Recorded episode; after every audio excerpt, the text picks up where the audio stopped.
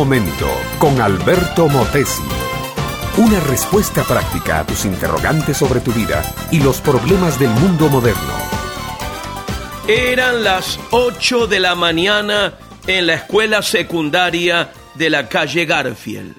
Los alumnos estaban ya sentados esperando que su profesor apareciera en el salón de clases. De pronto, como siempre, pausado en su andar, con su gorrita permanente para cubrir su calvicie, pero con una sonrisa contagiosa, allí estaba Kimo Sabai, como los muchachos llamaban a su profesor Jaime Escalante.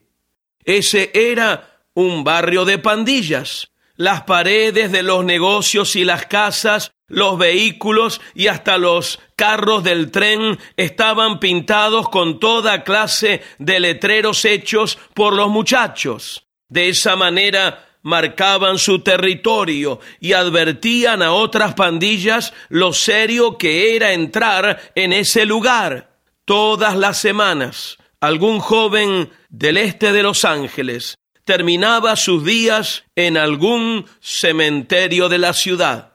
Pero Kimo Sabai no era como los otros profesores. Él no les tenía miedo a los muchachos. Él sabía que detrás de cada joven había el potencial de sacar un gran hombre o una gran mujer. Y decidió hacer eso con sus alumnos. Los récords de aquella escuela eran de los más malos de todo el distrito y de todo California. El maestro era un entusiasta.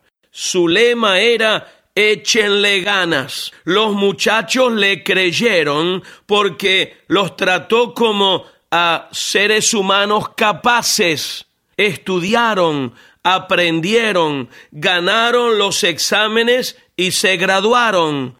Hoy muchos de ellos son maestros como su mentor, otros son abogados y médicos. El maestro, un boliviano emigrado a Los Ángeles, había probado que la combinación de fe y esfuerzo produce resultado.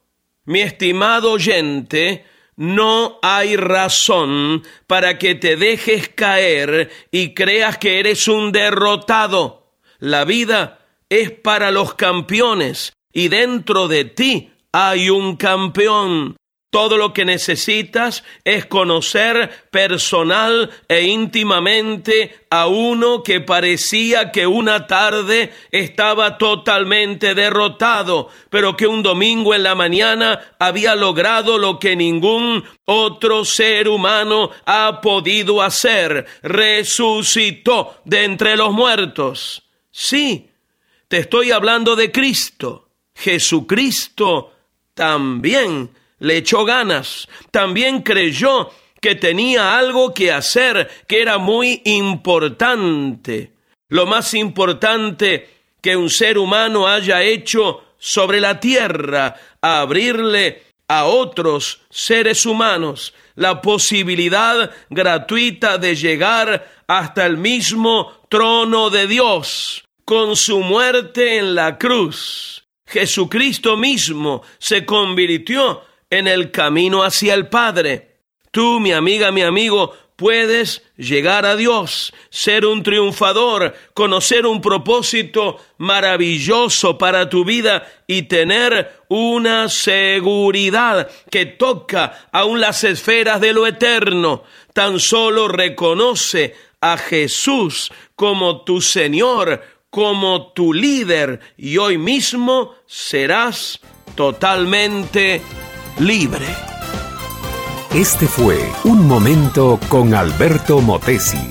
Escúchanos nuevamente por esta misma emisora. Educación que transforma. ¿Te quieres preparar mejor? Visita albertomotesiuniversity.com y pulsa el botón de la escuela virtual.